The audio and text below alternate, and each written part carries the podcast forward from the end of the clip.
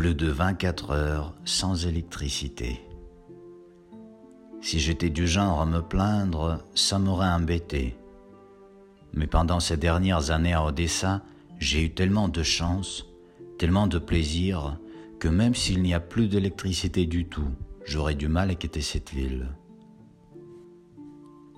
Moi qui me suis retrouvé sans aucun papier, illégal, un russe en Ukraine en pleine guerre, je préfère rester ici quoi qu'il en coûte.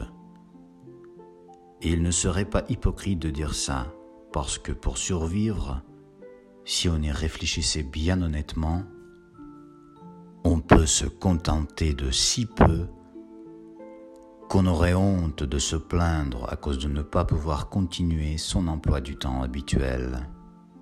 Ce qui compte vraiment, ce sont des gens, des gens qui t'entourent et qui font que ta vie la tienne, la tienne qui est unique, comme chaque autre vie, depuis la naissance jusqu'au trépas, et même après, peut-être. Moi, ayant vécu en Russie pendant presque toute ma vie, je comprends très bien les Ukrainiens qui se disent d'aller jusqu'au bout, jusqu'au dernier centimètre de leur territoire, envahi, mais bientôt, je l'espère et j'y crois, libéré. Parce qu'il ne s'agit pas de la terre pour eux, il s'agit de la vie des gens, de leur liberté, de leurs valeurs qui sont aussi bien européennes que ces gens ne peuvent pas exercer tant qu'ils sont occupés par ce régime non voulu. Ce régime pour lequel la vie des gens ne représente rien, absolument rien.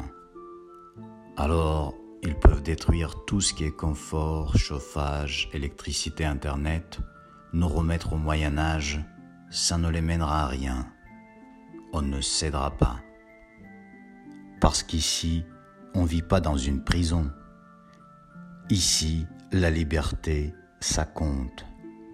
Et sans liberté, surtout intérieure, il n'y a pas de vie. Ce n'est qu'une existence. Ça prendra encore du temps, bien sûr. Ça prendrait moins de temps et de vie, bien sûr, si le monde entier se réunissait pour de vrai, sans hésitation, contre ce petit ego impérialiste qui se croit tout permis mais le résultat est inévitable. L'Ukraine sera libérée. Malheureusement, cela ne ressuscitera pas ceux qui ne sont plus parmi nous à cause de cette guerre. Ce qui nous impose aussi, sans aucune contradiction de notre part, de bien profiter de chaque instant de notre vie, peu importe, électricité ou pas, au contraire, ça fait du bien quand on s'occupe avec soin des casseroles en préparant son bain.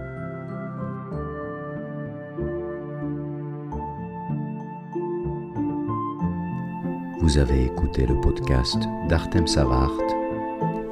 Retrouvez plus d'infos sur savart.blog.